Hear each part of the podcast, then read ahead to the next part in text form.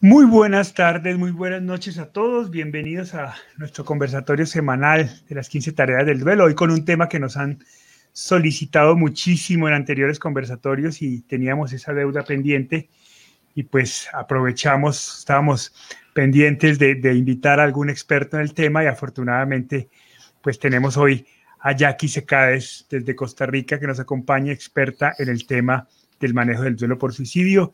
Buenas tardes, Jackie, bienvenida, qué rico tenerte aquí. Buenas tardes, muchísimas gracias por la invitación. Ya, y hola, Pa, ¿cómo vas? Buenas tardes, Juli, ¿cómo estás? Muy bien. Con un eh, gran gusto de tener a Jackie con nosotros hoy. Qué bueno, sí, sí, sí, muy bien. Vamos a, a saldar esta deuda que tenemos con todas las personas que nos visitan sobre este tema que es muy importante y es quizás uno de los duelos eh, más complejos y más interesantes de manejar. Así que recordarles que esto es un conversatorio y en esa medida pues esperamos su participación, bien puedan, nos pueden escribir con toda tranquilidad sus preguntas, sus comentarios, contarnos sus historias. Para nosotros es muy grato poder compartir con todos eh, todos los comentarios que ustedes nos puedan hacer. Nos saludan desde Argentina, desde México, desde Nueva York, desde Rosario, Argentina, bueno, desde diferentes partes del continente Así que qué bueno, qué bueno tenerlos. Y pues no siendo más, comencemos para ganar tiempo y poder conversar todo lo que tenemos preparado el día de hoy. Jackie, quisiéramos, nosotros siempre comenzamos los conversatorios dando un poco de contexto, ¿no? ¿A qué nos referimos? ¿Por qué, por qué tratar de ser tan específicos en este, en este momento sobre duelo por suicidio? ¿Qué particularidades tiene esto? Demos un poco de contexto a quienes nos escuchan sobre el tema para poder arrancar. Ok, em, bueno, cuando conversábamos en preparación para este conversatorio, yo les decía que es muy importante que sepamos que no es cierto que cuando fallece la persona que se suicida se, se acaba el problema, por así decirlo, ¿verdad? O la problemática que está viviendo eh, la familia. Em, sino que se abre un proceso muy complejo de duelo eh, que se convierte muchas veces en un factor que puede ser detonante para futuros suicidios dentro de la familia o el grupo eh, que se ve afectado. Por eso es tan importante que estas personas a quienes se les llama sobrevivientes de suicidio encuentren ayuda de algún tipo para poder sobrellevar eh, y ser acompañados durante este duelo. ¿Por qué les decimos sobrevivientes? Esa es una pregunta que con mucha frecuencia se hace, ¿verdad? Y es porque realmente un suicidio, vamos a ver, a todos nos impacta la noticia de un suicidio, a todos, en, algún mayor o menor grado. Lo que pasa es que en la mayoría de la gente ese impacto va cediendo con las horas, los días, las semanas, pero hay un grupo de personas cuya vida ya nunca más va a ser la misma a partir de ese acto. A esos que se ven profundamente afectados es a los que les llamamos sobrevivientes. Y mm, en, talleres de duelo, ¿verdad? De conversaciones que yo he tenido con otros sobrevivientes, realmente lo equiparamos como un tsunami, o sea, deja la vida, deja el mundo, el paisaje de, la vida de esa persona totalmente diferente. Eh, es irrecuperable, digamos, lo que hay como un antes y un después. Y siempre le digo a la gente, el después no, no necesariamente es una cosa mala, ¿verdad? No es que es peor que el antes, pero sí va a ser diferente.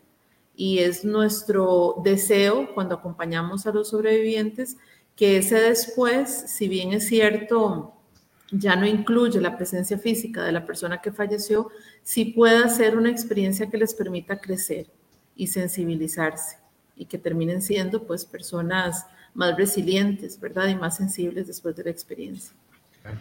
Eh, Jackie, ¿Qué, características especiales tiene este duelo para que sea eh, tan, difícil, eh, que, lo, tomemos aparte, lo, lo, tratemos de una manera en cierto sentido diferente, con muchos más cuidados? ¿Qué lo caracteriza? ¿Qué ¿Por qué es tan difícil este duelo? ¿Por qué esa muerte se hace tan difícil para la familia? Inclusive más difícil que la muerte por asesinato, por accidente.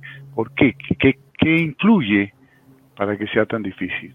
Creo que, bueno, hay, muchas particularidades, pero posiblemente las principales tienen que ver en primera instancia con el juicio social que se hace alrededor, no solamente de la persona que fallece, sino de las personas que están alrededor del que fallece. ¿verdad? Se especula muchísimo sobre los motivos, sobre cómo la familia no vio, sobre quién sabe qué estaba pasando ahí en esa familia que no, ¿verdad? Que no se dieron cuenta, que no hicieron lo que tenían que hacer, qué sé yo.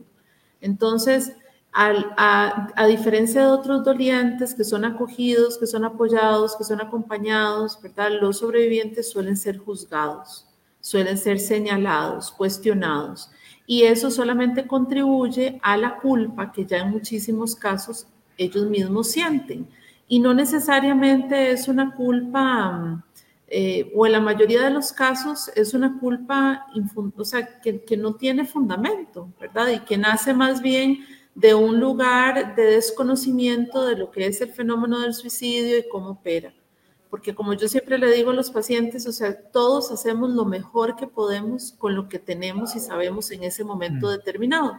Si hubiéramos sabido más, si hubiéramos tenido otros recursos, posiblemente los hubiéramos implementado. Hicimos lo que pudimos, ¿verdad? Y desde ese punto de vista a nadie se le puede cuestionar ni castigar por no haber hecho más. Ya, y aquí siempre una, una, una, pregunta muy frecuente que se hacen los duelistas de, de, por causas de suicidio es, ¿por qué tomó la decisión? ¿Qué hice yo para que él tomara esa decisión? ¿Qué, qué, qué fallamos? ¿Cómo manejar esa pregunta que es tan compleja? Como vos lo decís, es una pregunta compleja y tiene una respuesta compleja. Parte de lo que nos toca a los sobrevivientes, y me incluyo, porque yo soy sobreviviente también, es, em, es entender que nunca vamos a tener el panorama completo, que podemos tener muchas piezas del rompecabezas, pero siempre nos va a quedar faltando algunas cosas. Em, quizá lo principal es entender que nadie se suicida por un tema en particular, ¿verdad? Por ejemplo, cuando uno ve la prensa o o cuando uno escucha conversaciones sobre un suicidio, la gente dice, pero ¿por qué? Y usualmente la respuesta es unicausal, ¿verdad? Porque, porque lo dejó la mujer, porque perdió el año en el colegio, porque se quedó sin trabajo, porque tenía deudas. Esos son lo que llamamos factores detonantes, son como la gota que derrama el vaso, pero no es lo que llenó ese vaso. Y eso es muy importante entenderlo, porque detrás de todos esos motivos que la gente eh, menciona, hay una persona, ¿verdad? Hay una pareja que decide terminar una relación, hay un jefe que tuvo que despedir, hay un profesor que tuvo que reprobar el curso, un padre que castigó, etcétera. Entonces estamos revictimizando a la gente, ¿verdad? Al llegar a esas, a esas conclusiones tan, tan simplistas. Claro, Y yo creo que también se puede afirmar que el, que el, suicidio en sí tiene múltiples causas, ¿no? No se puede decir que es una causa, nadie se puede sentir tan importante como para decir yo fui el causante del suicidio. Puede ser, como dices, el, el detonante, la gota que rebosó el vaso, pero antes han, han, habido muchas cosas que fueron llevando a esa ideación y a, suicidio, múltiples causas, que son muy difíciles de, de, desentrañar, como tú bien dices, porque, porque pertenecen a la profundidad, a la intimidad de la persona. Entonces nunca sabremos cuánto le afectó a algunas cosas que a otras personas no le hubieran afectado, pero que a esta le golpearon de una manera definitiva y fueron socavando su integridad y su autoestima, ¿no es cierto? Usted dice algo muy importante, don Hugo, y es que las causas que son múltiples, ¿verdad? Y que no siempre las conocemos nunca. Es más, no es que no siempre, es que nunca las conocemos a cabalidad. No tienen que ser, em, no nos tienen que parecer importantes a nosotros, ¿verdad? Basta con que le parezcan a la persona que está sufriendo importantes e insostenibles para que la persona tome esa decisión. Y eso es muy importante tomarlo en cuenta también cuando nosotros nos volvemos escuchas de gente que está con ideación no es nuestro lugar menospreciar lo que la gente está sintiendo o los motivos por los cuales se siente como se siente. Con que para ellos sea importante basta, ¿verdad? y, debemos ser puente para que encuentren la ayuda que necesitan.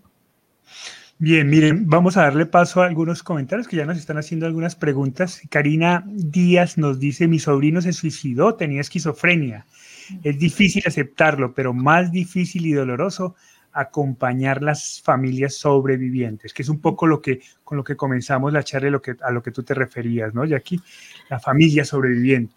Sí, en la mayoría de los casos de suicidio hay un trastorno mental de fondo. Lo que pasa es que nosotros tenemos muy poco conocimiento sobre lo que es la salud mental, ¿verdad? Si sabemos poco sobre salud física, ahora salud mental estamos en pañales. Em, entonces, a veces hay personas que viven con un trastorno y son parte de la familia y son funcionales y no sabemos que está sufriendo un trastorno. O a veces lo sabemos y están recibiendo acompañamiento, pero igual se pierde la batalla, ¿verdad? De la misma manera que podemos estar, eh, que podemos tener un paciente de cáncer en casa y estar recibiendo tratamiento, igual fallece. Entonces, es importante tomar en cuenta eso, ¿verdad? Que en la mayoría de los casos hay un trastorno mental de fondo. Ok. Azucena Barrio nos dice, ¿por qué el suicidio en la familia se vuelve un tema tabú? Que quizás es un adicional más a, la situación ya compleja de la decisión de suicidarse, pues la sociedad, la religión, el entorno social, la cultura, hace que sea aún más complejo este duelo, ¿no? ¿Por qué es un tema tabú? ¿Qué es lo que tú has visto?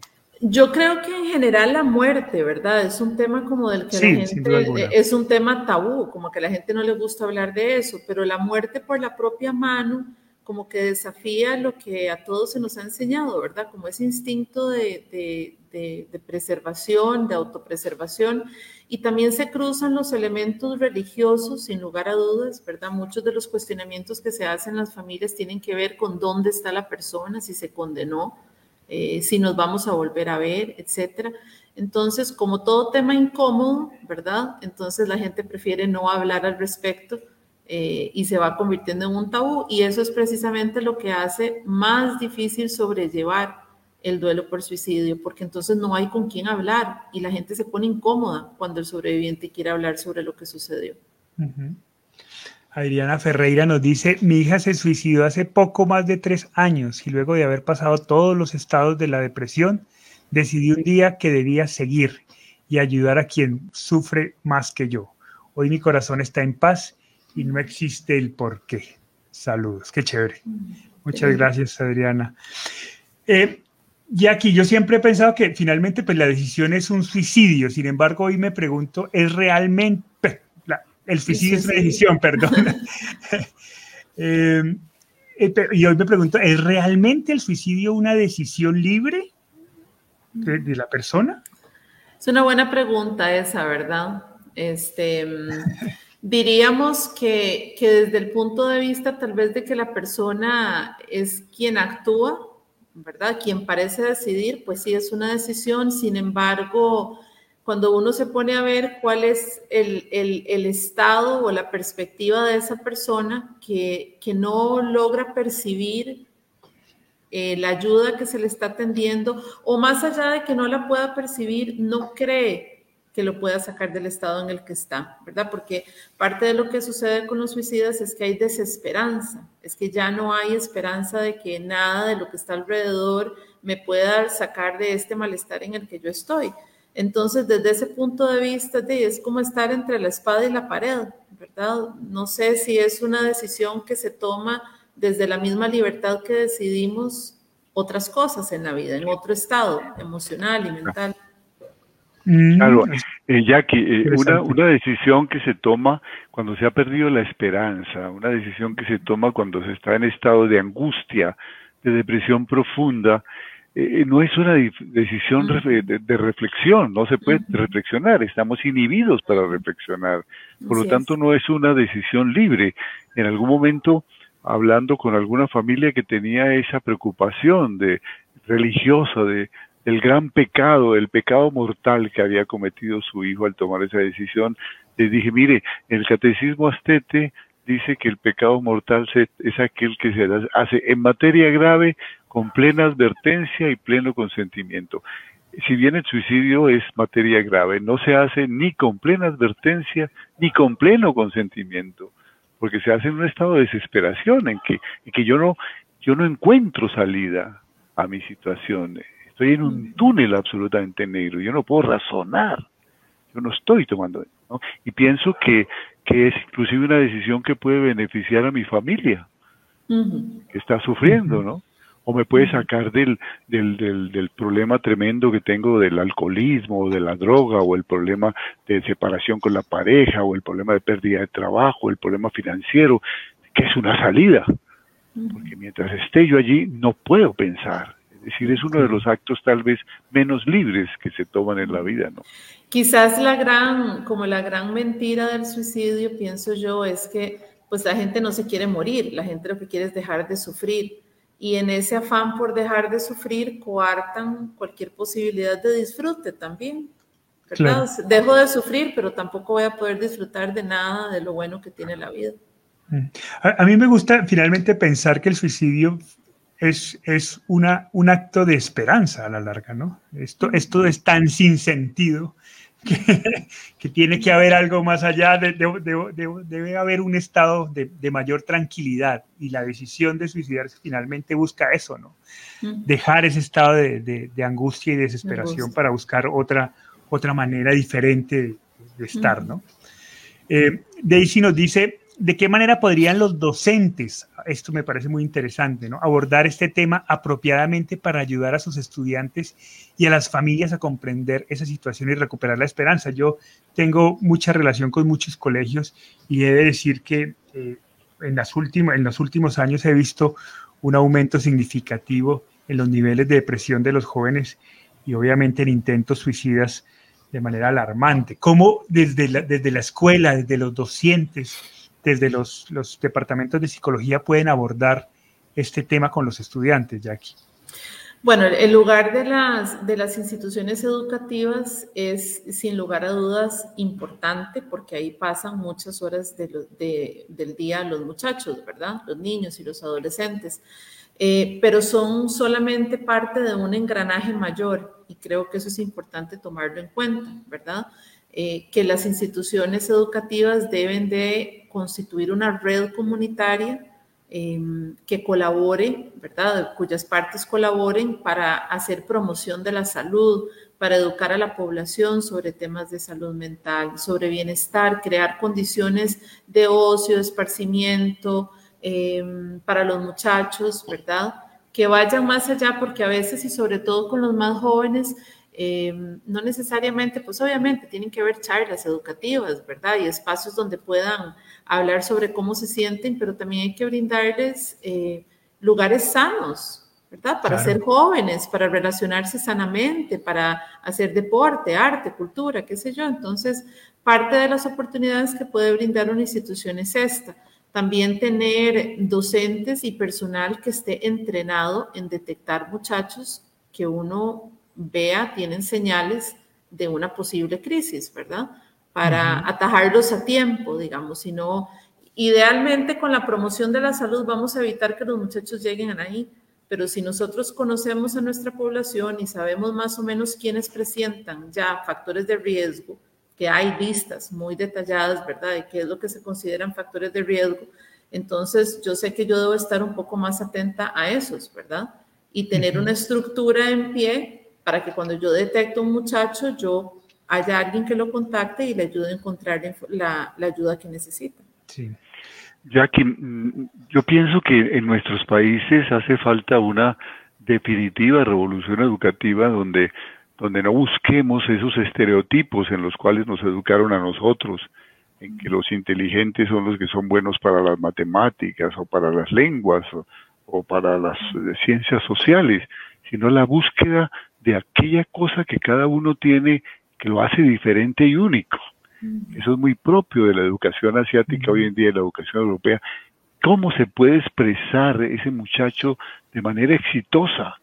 A veces es el deporte, pero otras veces es, el canto, otras veces la guitarra, es la pintura, es el teatro, ¿no? es el diseño, es la robótica, pero cada persona es diferente y cuando los encasillamos en un pensum educativo en el que todos tienen la misma, lo, mismo que hacer y tienen que las mismas evaluaciones, hay unos que se quedan atrás y no entienden por qué están allí, porque ellos no nacieron para eso. Ellos son diferentes. Y entonces allí viene el sentirse mal, el sentirse aislado, eh, se le hace bullying a ese muchacho y, y, comienza el, problema, ¿no es cierto? Porque eh, allí en el medio del colegio, el medio educativo, que es donde debiera socializarse, encuentra justamente el más grande rechazo. Entonces empieza a aislarse. Así Es. Así es, y yo también pues conozco casos y ahora he estado muy en contacto, digamos, con colegios públicos aquí en el país, conozco casos más bien donde la institución educativa se convierte en el lugar seguro, porque la casa no es un lugar seguro, ¿verdad? Sobre todo ahorita que estamos en, en, en, medio de la pandemia, donde los muchachos, bueno, en el mejor de los casos, ya aquí este lunes regresaron otra vez a, al híbrido, ¿verdad? La educación híbrida, una semana aquí, una semana, una semana en casa, una semana en el colegio pero cuando estuvieron confinados durante meses en casa, muchos muchachos y muchas mujeres estaban confinadas con sus agresores, por ejemplo, ¿verdad? Entonces, a veces también la institución educativa tiene la oportunidad de ser un lugar seguro para estos niños y estos jóvenes. Así es, así es, sin duda alguna, y los casos han aumentado este año de manera significativa. Eh, Karina Díaz nos dice, mi sobrino dejó una carta diciendo que en la otra vida sería mejor persona. Eh, un poco en relación con lo que decía de finalmente el suicidio como un acto de esperanza, ¿no? El gran acto de esperanza. Pau Varas nos pregunta, ¿cómo se trabaja con los familiares de personas que han decidido suicidarse? ¿Cuál es el trabajo principal que hay que hacer con ellos, con los sobrevivientes de suicidio? Ok, yo diría que mm, en primera instancia hay que hacer una labor psicoeducativa. ¿verdad? O sea, la gente necesita entender el fenómeno del suicidio, por qué se presenta, qué sabemos al respecto, eh, porque así se van cayendo como algunas ideas y algunas culpas que manejamos precisamente por desconocimiento. Ese eh, es, gran parte de la labor que yo hago con mis pacientes, es educarlos sobre el fenómeno.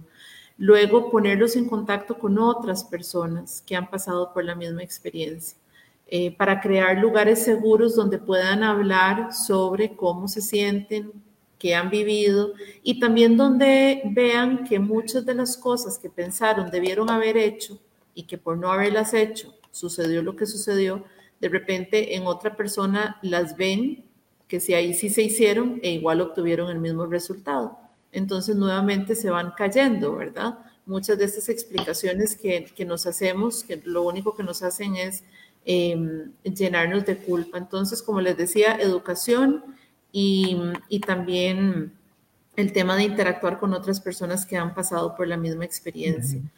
Yo diría que ayuda profesional, no todo el mundo la necesita, no todo el mundo necesita ir a terapia, sin lugar a dudas, ¿verdad? pero creo que sí hay que estar muy vigilantes a que, como les decía al principio, los sobrevivientes constituyen un grupo que ya ha sido identificado como de riesgo para futura conducta suicida. Entonces sí hay que estar muy vigilantes y conocer las señales para reconocerlas en uno y en los que tiene alrededor también. E, eso es bien importante, ¿no? Porque si bien ningún duelo, digamos, en la mayoría de duelos se pueden gestionar de manera individual y, y surgirán y evolucionar de manera natural, en el suicidio sí hay que tener una, una, particular atención. No se necesita necesariamente ayuda profesional, pero hay que estar muy atentos, ¿no? Y en eso vale la pena hacer énfasis. Sí, yo quisiera que Jackie eh, se refiriera a una cosa que es muy importante, ¿no es cierto?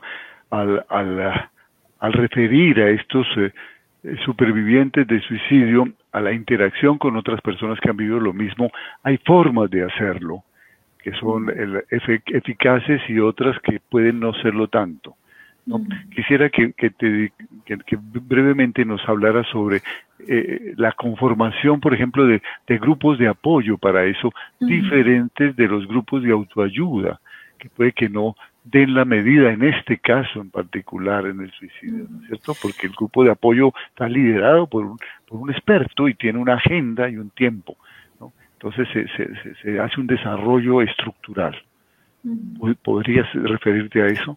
Sí, bueno, hay muchos, hay muchos tipos de grupos. Yo sí creo, usted dice algo que es muy importante, don Hugo, y es que como, como todo en la vida uno tiene que escoger con quién va a hablar sobre estas cosas que son tan delicadas, ¿verdad?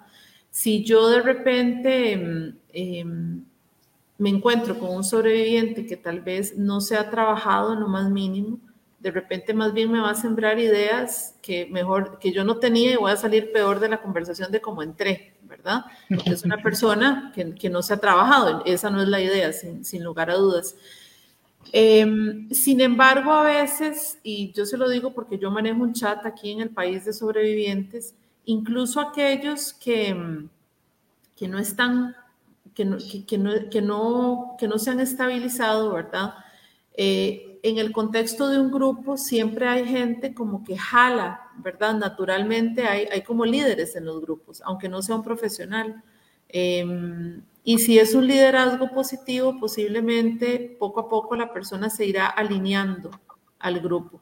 Em, creo que más que un asunto de dar terapia, mi experiencia, los grupos que yo conduzco son de acompañamiento. Es un poco educar a la gente, escucharla, brindarle un lugar seguro, ¿verdad?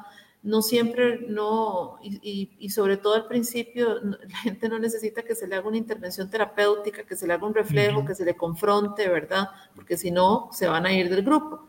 Es más, obviamente hay que establecer límites muy claros, ¿verdad? De qué se permite y qué no, por respeto y tolerancia a todos, pero, pero creo que la gente lo que necesita es encontrar un lugar donde pueda hablar abiertamente de esto que nadie más quiere escuchar, porque es un tema tabú.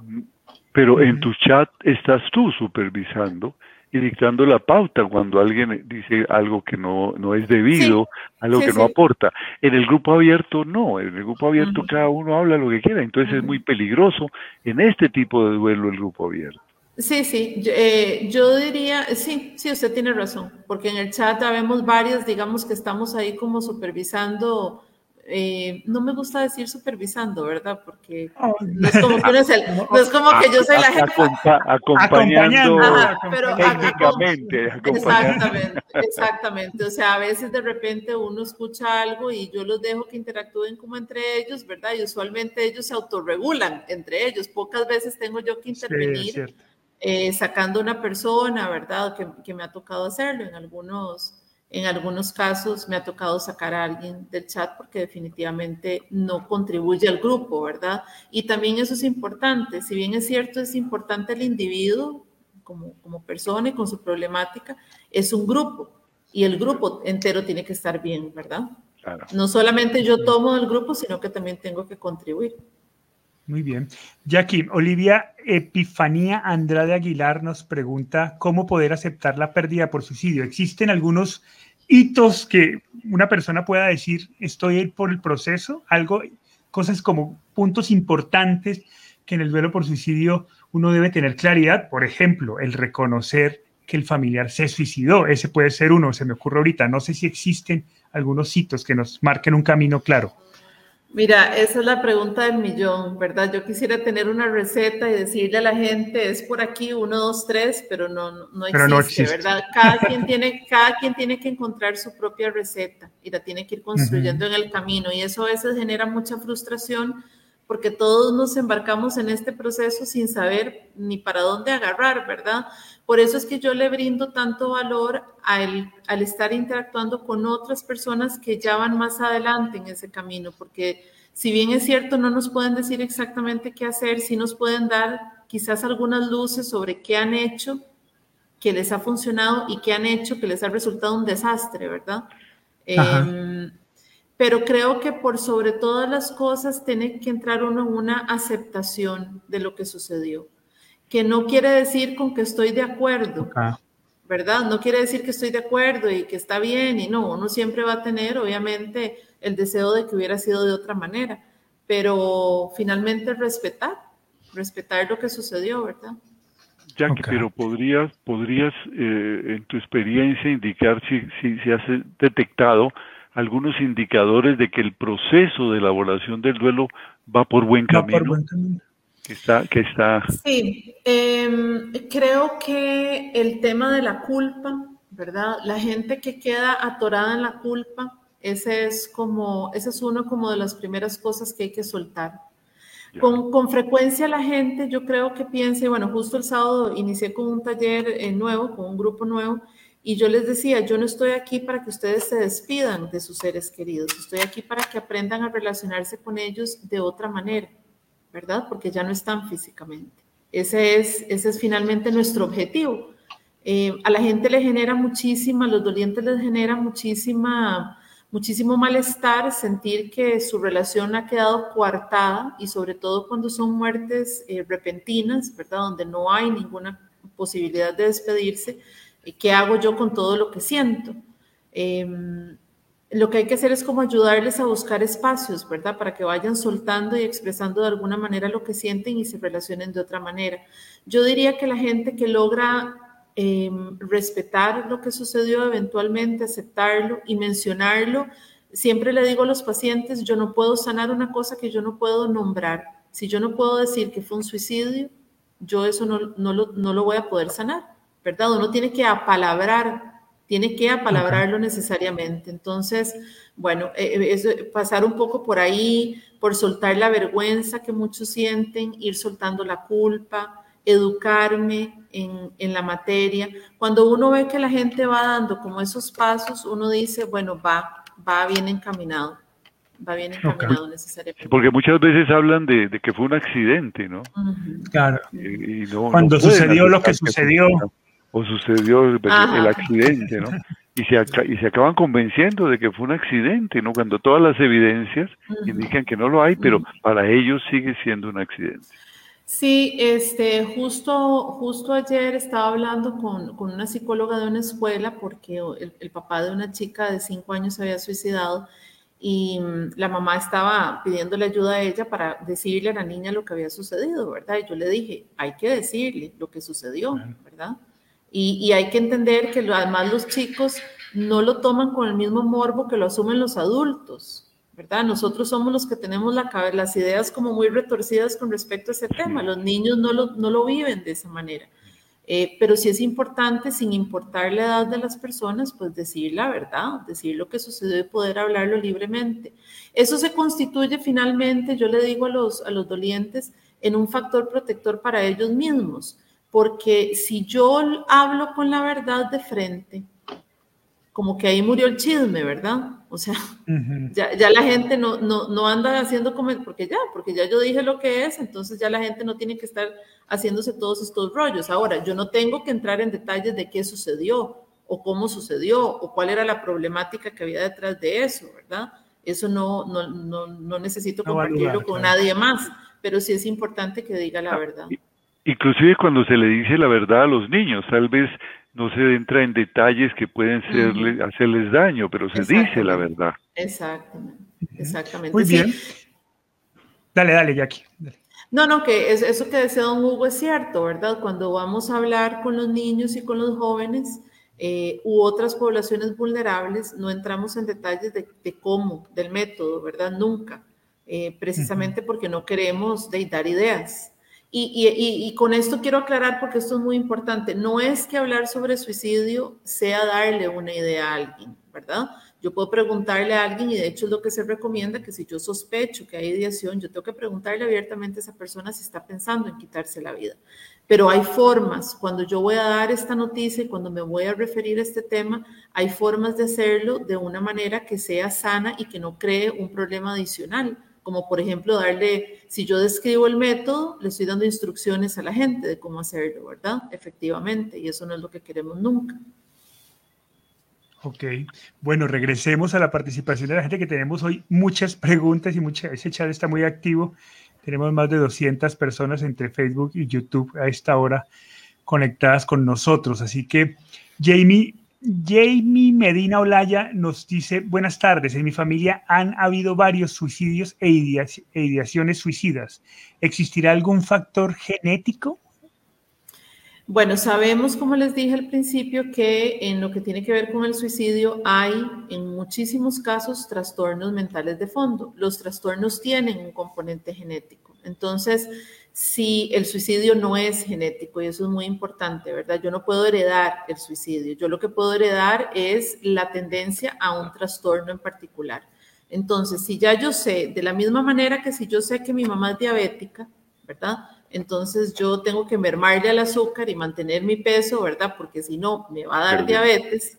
Entonces, de esa misma manera, yo sé que si en mi familia se manifiesta constantemente o con frecuencia trastornos activos de la conducta y hay suicidios, yo sé que yo tengo que estarme revisando constantemente, ¿verdad? Estar alerta. Entonces, ahí puede haber un factor genético de fondo que tenga que ver con, con, un trastorno, habría que ver si es el mismo trastorno el que hay en los miembros de la familia, pero también hay un asunto de modelaje y de falta de acompañamiento en el proceso de duelo. Entonces, si yo, por ejemplo, porque esto es muy real, el suicidio tendemos a verlo como algo lejano, que no tiene nada que ver con nosotros hasta que nos toca. Y cuando nos toca, nos abre una puerta que nosotros nunca nos habíamos cuestionado podía, podíamos abrir. Cuando se suicida alguien muy cercano, yo digo, bueno, si lo hizo, no sé, mi papá, mi hermano, mi pareja, ¿por qué no lo puedo hacer yo? ¿Por qué no puedo yo encontrar en esa una salida a mi dolor?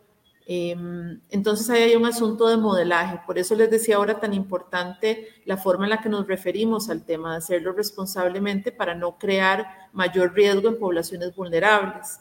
Em, pero también está el asunto de ese dolor que tal vez en muchos casos no recibe un acompañamiento adecuado y la gente termina entonces deprimiéndose y opta después por el suicidio también. Claro. Que es muy frecuente en, algunas familias, en algunas familias escucho, es que mi hijo tiene depresiones, ahora está encerrado en su cuarto, ¿no? Y se queda tan tranquilo, ¿no es cierto? Él acostumbra a llegar a encerrarse en su cuarto porque él vive, por Dios, eh, y el abuelo se suicidó. Allí hay una, una, una, una situación eh, de, una, de un trastorno que fue heredado seguramente, la depresión, y que en un ambiente diferente donde se, se le abre el acompañamiento a ese muchacho, donde se esté pendiente de él, donde se le brinde una ayuda, un apoyo, es muy posible que no se genere la decisión. O que sí, o que si existe la ideación que podamos detectarla y buscarle ayuda, ¿verdad? Ok.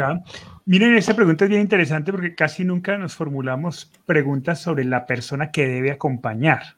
Y Patricia Ortega nos dice, ¿cuál es la característica de un terapeuta para hacer este tipo de acompañamiento? Bueno, yo, este, vamos a ver, yo siempre he pensado que los psicólogos somos o deberíamos ser como los doctores en el sentido de que deberíamos especializarnos en ciertos temas. Porque si bien es cierto, uno tiene una noción general de todo, ¿verdad? De muchas cosas, es imposible que sepa mucho de todo, ¿verdad? Uno sabe un poquito de muchas cosas, y se va especializando y entonces va sabiendo un montón de un tema en particular. Eh, en lo que tiene que ver con este duelo, que es un duelo tan particular, ¿verdad? Yo diría que tiene que ser una persona que tenga experiencia trabajando con otros sobrevivientes o al menos con otras personas en proceso de duelo. Eh, pero tiene que saber sobre el fenómeno del suicidio y buscar un terapeuta o encontrar el terapeuta adecuado a veces requiere de varios intentos. Y está bien, eso está bien. Lo que pasa es que cuando la gente está muy dolida y le cuesta salir a buscar ayuda, de repente hace un intento y si no hizo clic con esa persona, se, se, vuelve, se encueva y ya no, ya no, no busca más. Por eso yo diría que antes de ir a buscar a la persona, antes de reunirse con esa persona por primera vez, investiguen un poquito sobre cuál es la experiencia que tiene y ojalá que tengan recomendaciones, ¿verdad? De otros, de otros dolientes que han pasado por ahí. Muy bien, Jamie nos dice, ¿nos pueden brindar algunas recomendaciones para la prevención? ¿Qué sería importante em, tener en cuenta? Ok, yo creo que como les decía ahora, tratar de promover estilos de vida saludables, ¿verdad? Y cuando hablamos de salud, eh, no solamente, o más bien deberíamos de verlo de una forma integral algo que abarque la salud física, la salud emocional, espiritual, social y cognitiva. Esas son las cinco áreas eh, que siempre debemos tratar de, fomentar de alguna manera. Si no estamos, si andamos débiles en alguna de esas, estamos renqueando y en cualquier momento va a haber un desequilibrio, ¿verdad? Que podría complicarse dependiendo de las circunstancias, de la época de la vida, etcétera y podría degenerar en, en una situación más compleja. Em, diría eso, ¿verdad? Que la gente trate de tener como estilos de vida saludables, equilibrados, em, obviamente dependiendo de, la, de, la, de las características de cada quien, pues le hará más falta de repente socializar más, ¿verdad? O el que es más deportista, bueno, en lo físico más, qué sé yo pero, pero sí tenemos que trabajarnos en las cinco áreas y también saber eh, educarnos, ¿verdad? Educarnos sin lugar a dudas, cómo identificar en mí mismo cuando algo no está bien y también saber dónde pedir ayuda, cuáles son los recursos que yo tengo en caso de que yo necesite ayuda, porque a mucha gente le sucede que no sabe dónde tiene que acudir. no sabe a quién pedir ayuda.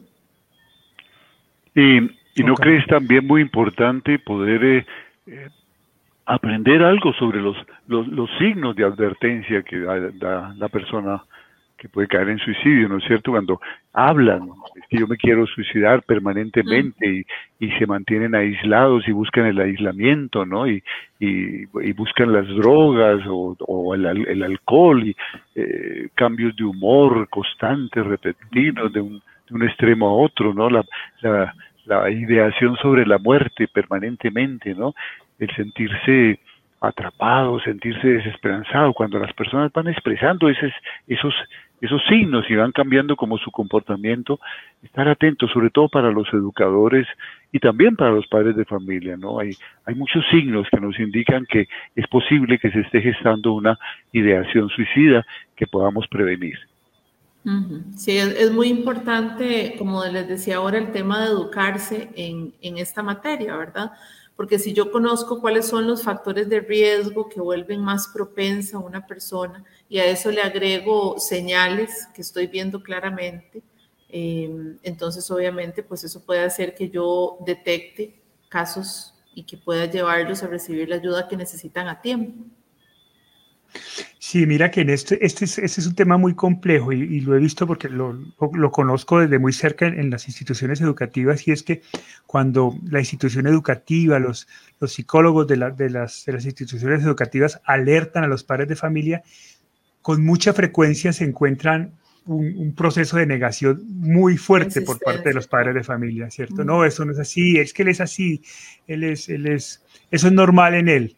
Y, y evitan poner atención sobre una voz de alarma que están dando los educadores y están dando los, los psicólogos de, de, las instituciones educativas. Entonces, por eso, una vez más, es tan importante no solo eh, formarnos en esto, sino además atender estos signos. La manera como se enfrenta no es negándolo, sino haciéndole frente y buscando ayuda profesional lo más pronto posible. Bueno, y finalmente yo no sé cómo funciona en otros países, pero digamos aquí desde las instituciones educativas, el colegio está obligado a reportar un caso, o sea, si los padres no actúan, eso se considera negligencia y se le pasa por encima a los padres porque hay que preservar la vida del menor.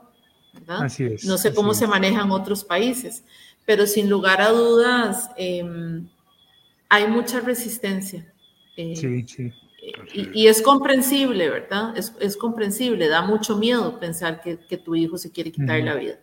Pero sí es importante entender como padres de pues que se puede, que, que en buena hora, que nos estamos dando cuenta antes del acto, ¿verdad? y que entonces hay que correr a hacer todo lo que sea, esté en nuestras manos hacer para evitar. Así, ya este tema ya que lo hayas tocado, pero quisiera que quizás profundizáramos un poco sobre la pregunta de asistencia tanatológica PNPF. Nos dice, ¿podría dar un ejemplo de cómo se puede manejar con una niña de seis años que su padre se suicida, pero la familia no desea decirle que se suicidó, ya que no saben cómo explicarlo?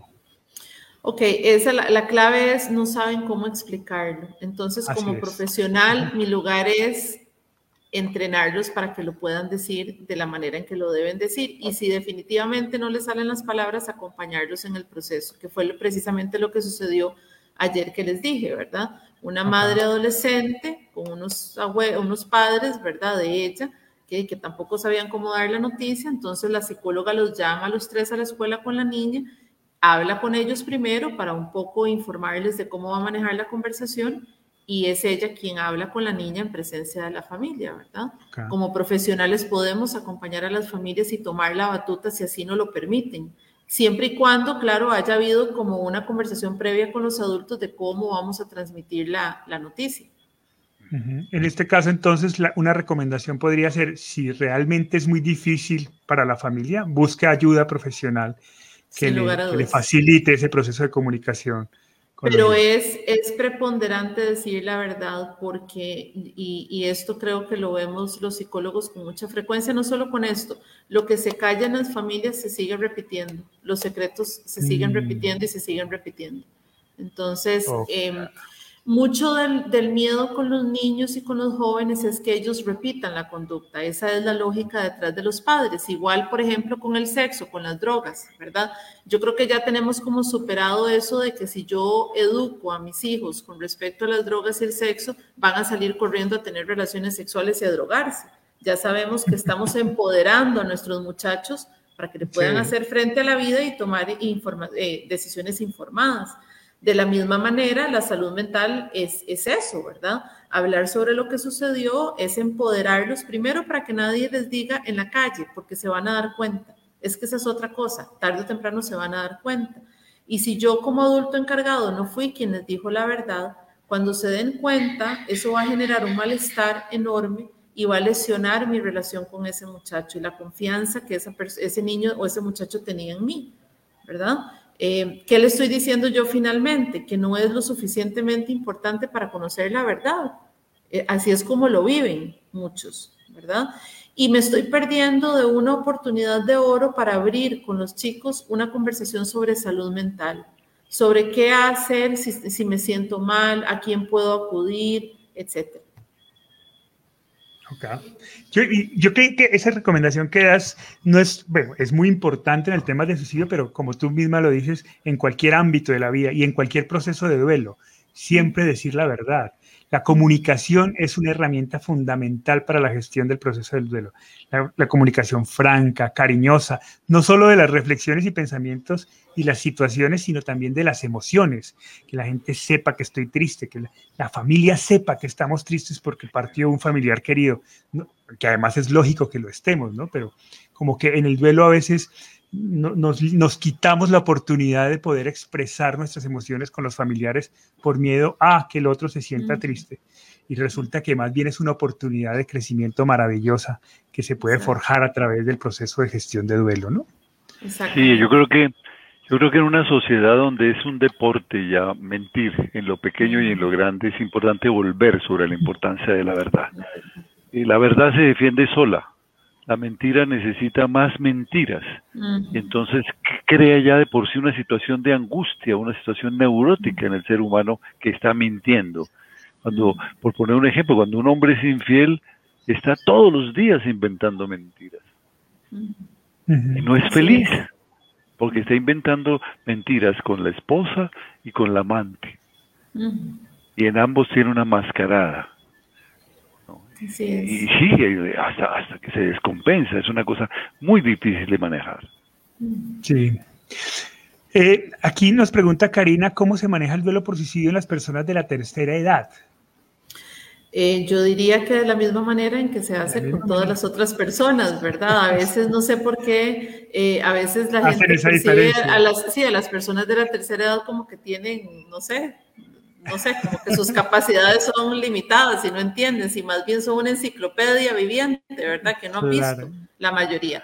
Entonces creo que no hay como que subestimarlos ni menospreciar su capacidad para comprender lo que sucedió. Es muy probable que una persona ya en el ocaso de su vida va a tener muchas experiencias, quizás de tristeza profunda, etcétera, que le permitan em, comprender tal vez lo que estaba pasando en la otra persona, ¿verdad? Tienen un montón de, experiencias de vida. Creo que en lo que sí debe de, mm, en lo que de repente tal vez sí interactúa el asunto es como cuando, igual que con los niños, hay em, capacidades diferentes, ¿verdad? O han ido perdiendo como ciertas capacidades cognitivas, pues entonces igualmente con los niños que no han desarrollado, dependiendo de la edad, ciertas capacidades eh, cognitivas y aquí más bien se han ido perdiendo en algunos casos, pues hablarles en un idioma que comprendan, ¿verdad? Pues que comprendan y que les sea claro. Eh, igual sin entrar en detalles, que finalmente el tema del método no, es, no es útil para nadie, ¿verdad? A, ninguna edad, pero siempre con la verdad también. Sí. Y, en algunos casos, de acuerdo a la, a la salud mental y a la salud física del, del anciano, pues es posible que que el, el, contar una tragedia no le vaya a aportar absolutamente nada, ¿no? Está en una situación muy difícil, entonces hay que tener esa prudencia, ese sentido común, pero mientras tenga lucidez mental tiene todo el derecho a conocer la verdad. yo, lo que, yo lo que sí diría ahí es que hay otro factor con las personas de la tercera edad y es que a veces los obviamos dentro del proceso de duelo. Igual que, los niños. Exacto, no los involucramos en y termina siendo terriblemente cruel para los abuelos, para porque porque ellos saben son conscientes más que nadie de lo que está sucediendo y a veces por respeto a, los familiares no, no se involucran eh, eh, emocionalmente con el proceso. Y eso termina siendo muy cruel para los abuelos. Jamie Medina nos dice, desde mi experiencia como sobreviviente, puedo identificar muchas equivocaciones frente al manejo de la situación en el, en el momento latente del hecho. Y creo que eso ha dificultado el proceso de duelo. Me refiero a que en medio del dolor se dicen y hacen cosas que afectan el proceso. Sí. dale, Jackie, ¿vas a decir algo? Es, sí, es, es, muy desafortunado, ¿verdad? Porque mm, la verdad es que la mayoría de la gente no se preocupa de aprender sobre estos temas hasta que ya lo tiene encima, ¿verdad? Y entonces, en ese proceso, en esa curva de aprendizaje, cuando yo estoy en medio de la crisis, como bien lo dice eh, la participante, se cometen muchísimos errores que dificultan eh, luego el proceso de duelo para los dolientes. Pero creo que lo importante es también tratar de entender que esos errores no vienen, digamos, desde el punto de vista del doliente, es importante entender que esos errores provienen del desconocimiento, ¿verdad? Que aunque a veces se sientan crueles o se sientan insensibles, en realidad lo que provienen es del, del desconocimiento y que hablan más de quien los emite que de quien los recibe. Así es. Y, sacar lo, bueno, lo bueno de la intervención, ¿no es cierto? Porque se, se dicen las cosas eh, sobre un tema que todo el mundo ignora. Se dicen con la intención de, hacer el bien, porque se piensa que se está haciendo un bien. Es decir, es un acto de amor, tal vez equivocado, pero sacar eso de lo bueno, la intención que tienen las personas que hablan sobre lo que no saben, pero y se acercaron a mí y me dijeron esta, esta tontería, pero la, la dijeron con el anhelo de servir y se equivocaron. El doliente tiene que empezar a entender eso, que es muy frecuente en todos los duelos.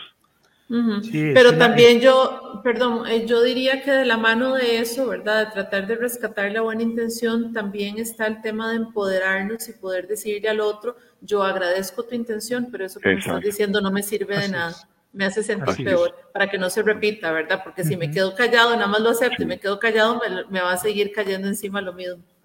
Está clarísimo eso. Pero es un poco una de las tareas que proponemos cuando el manejo del duelo es ese, ¿no? Eh, ver la intención, pero además tener la capacidad de decir, eso me sirve, esto no me sirve. Un poco, un poco guiar a las personas también que, que tienen intención de ayudarnos. Y bueno, diles cómo, cómo ayudarte, ¿no? creo que esa, es una buena manera.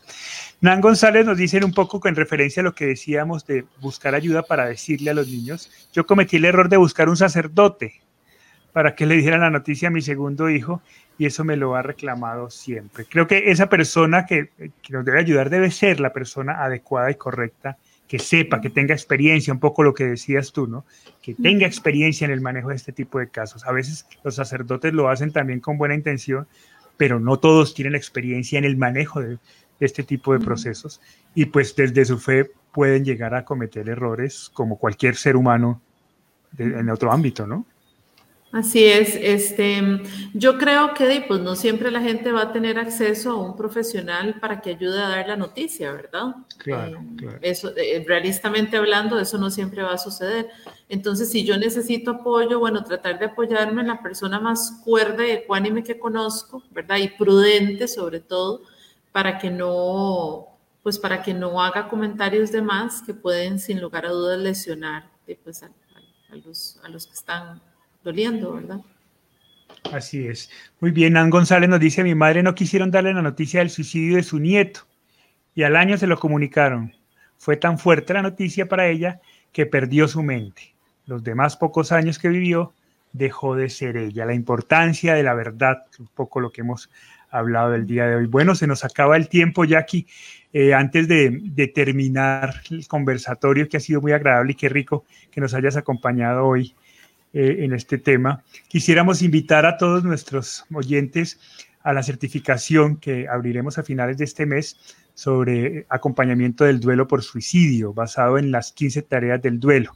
Los instructores hoy estuvieron con nosotros, va a estar Jackie Secaes como instructora eh, particular sobre el duelo y el doctor Hugo Castelblanco también fortaleciéndose con las 15 tareas del duelo. Así que los invitamos a participar en él. Eh, es una experiencia de certificación muy bonita en la cual esperamos contar con su compañía. Si desean alguna información, ahí en el chat estamos poniendo los datos para quienes deseen recibir información, pues se comuniquen con nosotros vía WhatsApp. Con mucho gusto se las enviamos y nos contactamos con ustedes. Muchas gracias, Jackie, por acompañarnos en este espacio. Muchas gracias por la invitación, un placer, como siempre. Muchas gracias, Jackie. Ha sido un día de, una noche de aprendizaje maravillosa. Gracias. Gracias. qué, bueno, qué, bueno, qué bueno hablar con personas que sepan del tema. Eso es muy chévere. Y seguramente para nuestros oyentes ha sido muy útil también, o esperamos que así sea. Así que, pues nada, creo que estamos finalizando el día de hoy. Eh, muchas gracias por acompañarnos y los esperamos la próxima semana, seguramente vamos a tener un, eh, un, tema relacionado con la importancia de la naturaleza en el proceso del duelo, que esperamos que también sea de utilidad. Por ahora, pues no es, no es más. Muchas gracias por sus preguntas, por su participación, por su interés. Compartan este conversatorio si creen que puede serle útil a alguien y nos vemos la próxima semana. Gracias a todos. Chao, chao. Gracias, hasta luego.